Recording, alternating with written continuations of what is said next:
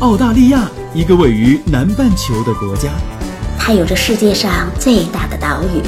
还有世界上最小的陆地块。当然，它也有着最适宜人居的自然环境和最多元文化的融合。这是我看到的，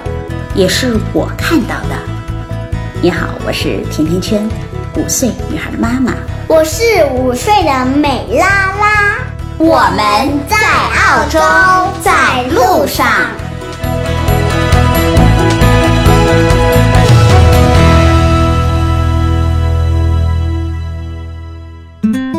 大家好，甜甜圈在澳大利亚的悉尼向你们问好。悉尼连续下了一周的雨，在女王生日的假期到来的时候啊，忽然一夜之间放晴了，天气是转好了，但是澳洲移民的政策。却还没有放晴。自从四月十八号，澳洲的总理宣布要废除四五七的签证之后，那移民部长呢又从签证的职业清单中删除了几百个职业。一时之间啊，持有四五七签证的人们就顿时炸开了锅。在悉尼，各种族还成立了四五七的澳洲维权委员会，联合签名向政府请愿、上书递交议案来抗议，希望可以保卫自己的权益。根据向政府提交的。私人意见书当中啊，零售、酒店还有旅游业也都提出了真正强有力的案例来保护他们的尖端技术移民职位，比如说零售买手、商品策划师、数字运营商，还有酒店管理的人员。那澳洲的政府啊，在接到了众多的移民抗议之后，也决定要修订职业清单，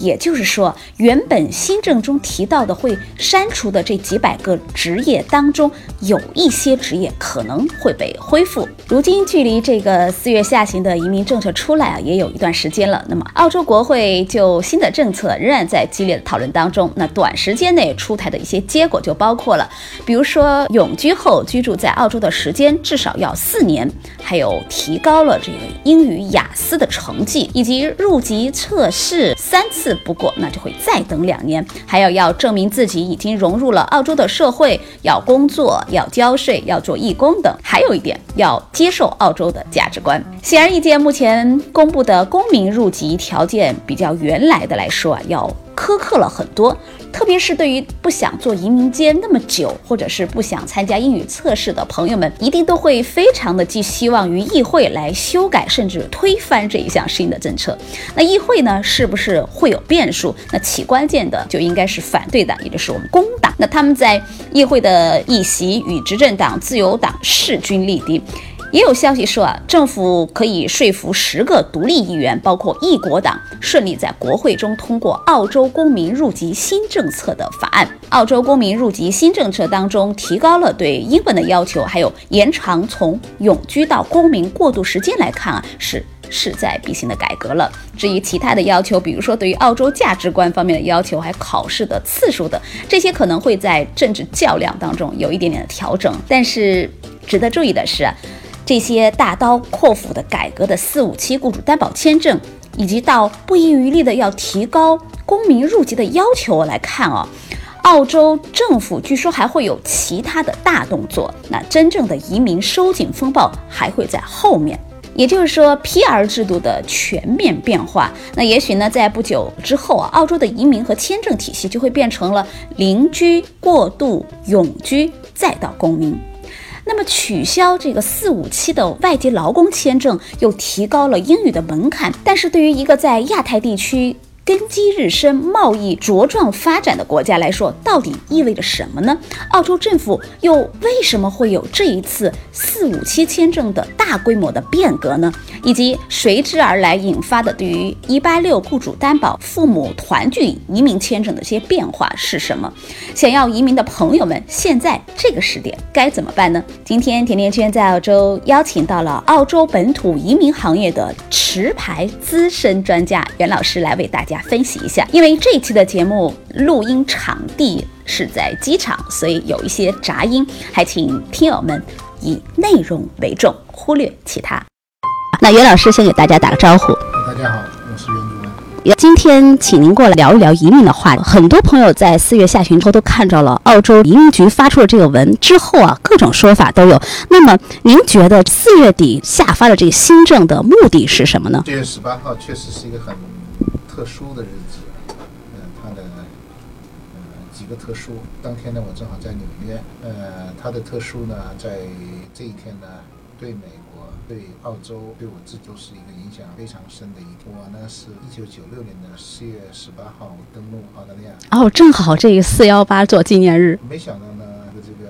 国人送的这个生日礼物呢，就是看到那个《世界日报》Buy American Buy American Buy 美国四月十八号的头条。澳大利亚的总理呢，也他们约好的一样，同一天发出这个我们的 Malcolm Turnbull 总理在他的 Facebook 里面呢发发出这个 “Abolition for Five Seventies 废除四五七签证签证，嗯，这么一个消息。所以呢，同一天够热闹的这个事情发生，然后我正好人在纽约。这个政策呢，就在做了一些分析之后呢，感觉呢，五月份呢，又随之而来的很重要的联邦的预算案又出来，这其实挺好玩的，就是从移民政策和联邦预预算案有这么多的一些呃联系。这个移民的问题呢，嗯，我想呢，同时呢，在整个移民圈中间就炸开过了，很多的这个组织都分别找组织一些维权呢，或者其他方面的一些活动。四五七这个签证呢是饱受争议，可以这么理解，是一个饱受争议的一个签证。这次的四月十八号的这其实它是必须不得不改的一些内容。为什么不得不改呢？嗯，它必须不得不得不改呢，其实是目前这个这个四五七其实是二十多年前，就是大概九六年、九七年、九六年吧，好像是江哈维这个约翰霍华德上台的时候，也就是我刚来澳洲的那一年，刚来澳洲的那一年是是的。当时的政策呢，这个政策呢一呃一直有一系列的变化。因为开始的时候呢，霍华德当时设立这个政策的时候呢，是希望澳大利亚从一个非常关注家庭团聚类的签证类别的这么一个国家呢，变得引进更多的技术人员，这个商业精英的这个做法。所以当时就开始有了四五七。这四五七呢是一个应该是九六年的一个产物，二十多年来它的变化呢，不断的。放松缩紧，在九零六零七年呢开始这个政策介绍的时候呢，大多数都不用考英文的，只要有技术过来就 OK。但是呢，他发现这些有技术的海外工人，世界各地的工人，虽然有些是很英文非常好，比如说四五七做的最多的应该是英国啊，或者是这印度，而不是我们的中国。大家说到四五七，好像自然而然的就把那个四五七的矛头引向自己，这是。不必要，因为四五七它针对的不仅仅是中国人。呃，四五七的这个开始，这个政策的开始呢，有一点意思，就是说只是讲到希望引进的技术，但是不知道突然大量的产生的这个工商啊或其他，因为英文因为语言不同，还有在澳洲的做事的方式或者法规啊不一定跟它的相似，所以呢出现了大量的。大量人的大量的工伤啊，或其他方面的事故啊，或毛病，对四五七呢就面临一个调整，在零六零七年的时候呢，做了一系列的调整。这个调整中间呢，主要是包括那一种杀猪的这个修车的工人啊，这些全部都开始要求考英文，当时都需要有个英文考试了。所以呢，厨师也要杀猪工人，因为当时这两个是我们很重要的，就是来源。当时零六零七年的时候，我们做了。做了一些这方面的业务，做的相对比较多一点。杀猪的工人，后来呢，这个职业中间呢，只剩下按摩师，不要英文，其他的这个这个呃技术工人呢，都基本上要要这个英文考试。按摩师这这个类别呢，我因此我们在之后呢，又做了不少的按摩行业的四五期，一直到大概一二年、一三年的时候，这个类别也最后封死了。这个部分也要它的政策呢，就在调整，慢慢的缩紧，没有最紧，只有更加紧一点。整个那个政策呢，面临着一个调整。这个调整中间呢，为什么说四月十八号说回这个问题呢？四月十八号这个调整是一个必须的，因为在四月十八号之前，在社会在不同的在各个国家都有对四五七的一些特殊的偏见，大家觉得四五七过来，有些就就就把它直接当成一个移民通道，因为还有一些呢完全没有工作经验，本来这个四五七的设定呢是要有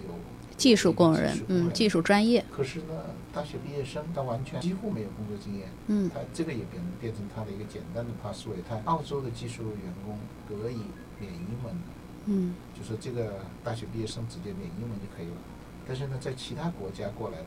其实是不可以的。但是呢，在实行中间呢也是很模糊，就是有些时候呢，他说是要三年的工作经验。在海外，比如说在美国，在四月十八号之前，在美国毕业的毕业生，他直接过来拿四五七，他是不容易拿。但是在澳洲毕业的同样的专业，哎，做同样专业的那个毕业生，他就可以申请四五七，因为他可以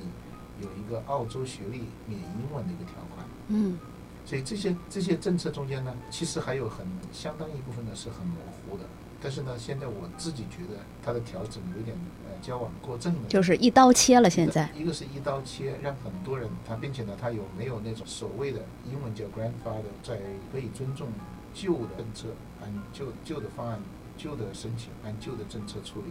新的四月十八号按新的处理，他一直不是这样，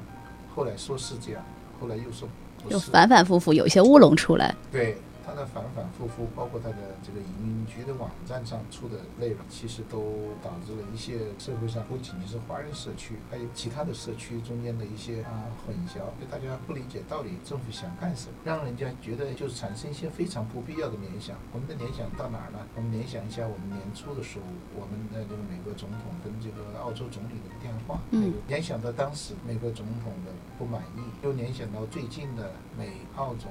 美国总统跟澳。澳洲总理之间呢在慢慢的亲近，又联想到澳洲的移民政策，在当时的时候，因为那个电话，电话所谈的是澳洲主导的这个移民难民的处置问题，嗯，当然美国是不开心的，但是这又联想到今年这个这个八这个八九这联邦预算案中间准备调高了这个难民的配额，嗯，你觉得这个事情是？我们稍微想想，是不是其中也有一点蹊跷？嗯，我只能谈到这里。这个这个问题可能不一定是政治呃 politically correct，嗯，不是不一定是政治正确的问题。但是呢，我们需要动动脑筋呢，可以做一定的联想吧，对不对？所以我们从这个方面来想想呢，还有一个呢，就是所有的事物其实没有选票的。嗯，我得罪你又怎么了？我明年就是要明年要大选了。嗯，我要，呃，我要扛着这个这个澳大利亚的这个这个国旗，告诉大家，澳洲利益为重，以澳洲人的工作为重，买澳洲货为重，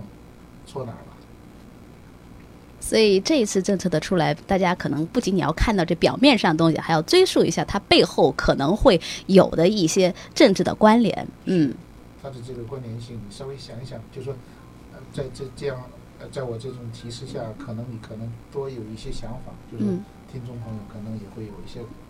自己有自己的一些考虑。嗯，那我们在了解了这些呃一般人可能不会这么深想的想法之后，现在如果还想移民的朋友们，他们能做些什么？嗯，你看到啊，就是现目前呢有一些特殊的案例，比如说像。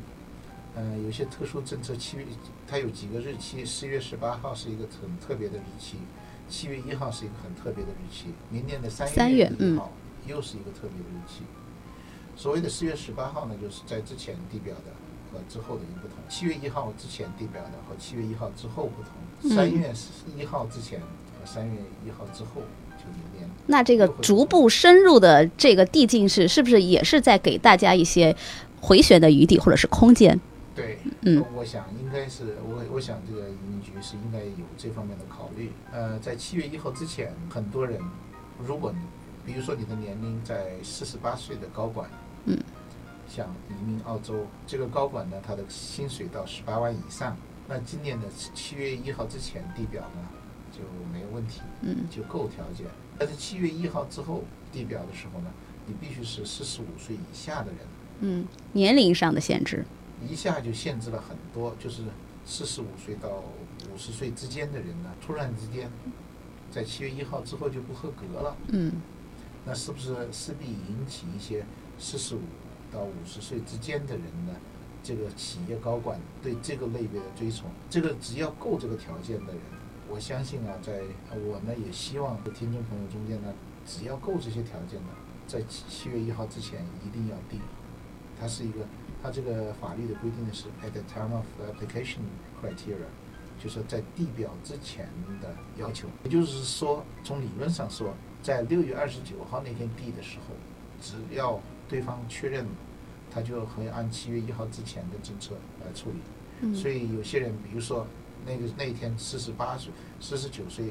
到最后只差两天、三天的时间递表也没问题。就从法律上来说，他只要没满五十岁，嗯七月一号之前递表就 OK 了。第二个就是这个谈的，上次我记得上次采访的时候我们聊过的父母移民的，嗯，父母移民要大涨价，对，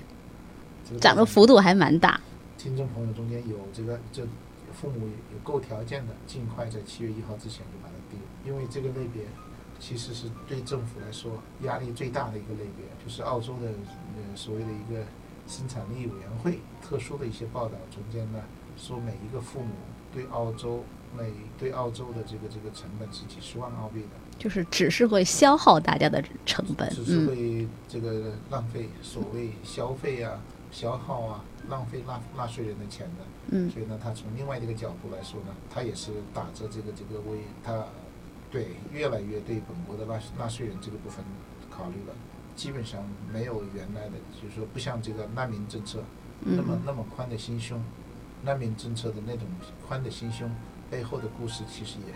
也也也也可圈可点的。嗯，那所以我们知道这一次政策，其实刚才您也提到，一个是对四五七，一个是对父母团聚，那还有一个是对幺八六、幺八七的雇主担保，他们的影响是什么？幺八六、幺八七肯定是下一个被宰的羔羊，嗯因为这个类别呢其实是直接是拿绿卡的，就是地表就是绿卡，所以呢，他们在几次的这个讨论中间，就是这个政府在几次讨论中间都说这只是第一步，嗯四五七这是第一步，所以呢，幺八六、幺八七呢，如果够条件的人，如果今年明今年七一之前能低的，七一之前低；如果七一之前没有条件的，尽量在明年三月一号之前低。这个是非常重要的。这个我们希望我们下次采访的时候听到一些好的消息，嗯。而不是哎呀，我当时没听。所以，对于所有想移民的朋友来说，三月一号其实也是一个非常重要的节点。嗯，一个七月一号和三月一号因。为政府呢号呃号称这个这个要声声称吧，呃，政府声称说这个这个呃七月份在这个这个整个四五期的改变是刚开始，然后呢，呃，明年的三月一号呢，呃，又要调整这个它的短短期清单呢或长期清单，呃，六每六个月调整一次。但是那个六个月要明年三月一号，很战略性的呢，又又处处于一个那个大选年，嗯呃，正好需要有开刀的人，这个我们不要能够能够不碰上它最好，所以最开始的启动呢，最好能够现在就开始地表的就地表，还有另外一个我我我的担心就是幺八八 C 类，啊、也就是说大家常说的那个五百万澳币投资移民，嗯。这是我们接触目前接触不少的，这个类别也是不考英文，只要没有年龄限制，没有英文限制，然后只要证明你的钱的来源，哪怕是你的父母赠予的钱，嗯都够条件。所以这一类条件的时候呢，呃，政府也在讲，幺八八 C 类的人对澳洲的贡献非常少，因为他投资他拿到回报了，四年之后他走掉了，他在这里面真正的创造多少工作或做起多少事情，其实是没完全没法跟踪，也不能了解多的。嗯但是呢，他不知道其实是这个类别呢，呃，其实对澳洲对澳洲的经济，我相信它应该是有很大的一个影响的，因为它的这个这毕竟有这么多的，呃，我相信是这些投资移民能够帮助澳大利亚的这个这个经济，还帮助中呃澳大利亚度过其实以前的那个 GFC 就是这个这金融危金融危机的时候，八零九零八零九的金融危机跟投资移民其实还有很大的关系。当时当时幺六三的政策其实是在很多方面帮了澳大利亚不少。嗯，现在还想移民的一些朋友，这个时机怎么样来把握？给他们一些建议。这就看不同的人的不同的方式。如果你还在上学，你可能就得考虑转学，转到哪儿去？偏远地区的学校，比如说南澳，比如说塔斯马尼亚这些学校，他们呢，第一个技术移民，就是多往技术移民的方向来考虑。嗯，多考虑加分，多考虑技术移民，多考虑你爸爸妈妈自己是不是能移民。比如说通过投资移民，在您在你二十三岁之前。嗯，可以携带子女的方式进入，这个是非常难得的。就是以前是在二十五岁之之前就可以，在去年的十一月十九号，一个一个前不八成后不着地着日的日子里，突然间改变，嗯，告诉二十五岁以下的不行了，那就是二十三到二十五岁之间的这些学生就被排斥在外了。对，虽然你在读硕士，你也没机会了。嗯，所以呢，很多人一提到投资移民，觉得这个是一个很贵的签证，其实呢。如果一家人做的时候，如果你如果家里面的经济条件还可以，实力或者爸爸妈妈即使并不并不一定都过来，但是呢，他想拿个绿卡，想申请想申请一个投资移民的签证，其实呢，有些时候的绿卡，澳洲的。澳洲可能是下一个漏洞要需要堵，也就是所谓的幺三二人的，他有他的条件，但是很多人应该能够这个条件。在过去，在你爸爸妈妈的生意中间，这个营业额够三百万澳币的，在里边呢占的超过百分之三十的股份，在这个企业的这个净资产不低于四十万，也就两百万人民币，就这几个条件。然后他的年龄在五十五岁以下，如果在五十五五岁以上的话那，或许我们也还能帮，就可以直接申请澳大利亚的幺三二签证。嗯，南澳就可以做好，但是幺三二以前很难做，为什么呢？因为很多人都需要批下绿卡之后要雇五个人，或者要在这里投入一百五十万澳币，在一个某个生意上面，以前是三百万悉尼后来慢慢调到两百、一百五十万，现在可能一百五十万就够了。在偏远地区、悉尼周边地区。一百万，在我们特别特别需要发展的南澳，它居然两年只需要出口六十万澳币的龙虾呀、鲍鱼啊，或者是红酒啊，或者是其他的一些保健品啊，只要两年之内，就是在你拿到绿卡之后的两年之内出口六十万以上的。你像这个这个条件这么好，嗯哼，有多少人知道？我就担心很多人不知道。但是你如果是在澳洲这里读书的学生，你爸爸妈妈够这个条件，他说：“哎呀，是不是我一定要去南澳？”哎，当然有可能真的要去，你的不是你去，你爸爸妈妈中间。但是呢，出口的话，你是经常可以来回来去走的。你不是在南澳待一年，你在管理你的生意的时候，出口的生意你可能飞到中国，飞到温州，飞到这个这个这个西安，飞到哪个城市要去办事儿。嗯哼，你照样可以，也同时兼顾一部分其他国内的事情吧。嗯，这样的话，四年两年之内出口六十万。一年等于出口三十万澳币，还全家的绿卡，而你这个时候不用让让孩子在这里面随便找一个什么移民专业，一会儿读这个，一会儿读那个，这个条这个这个这个这个选择是不是好像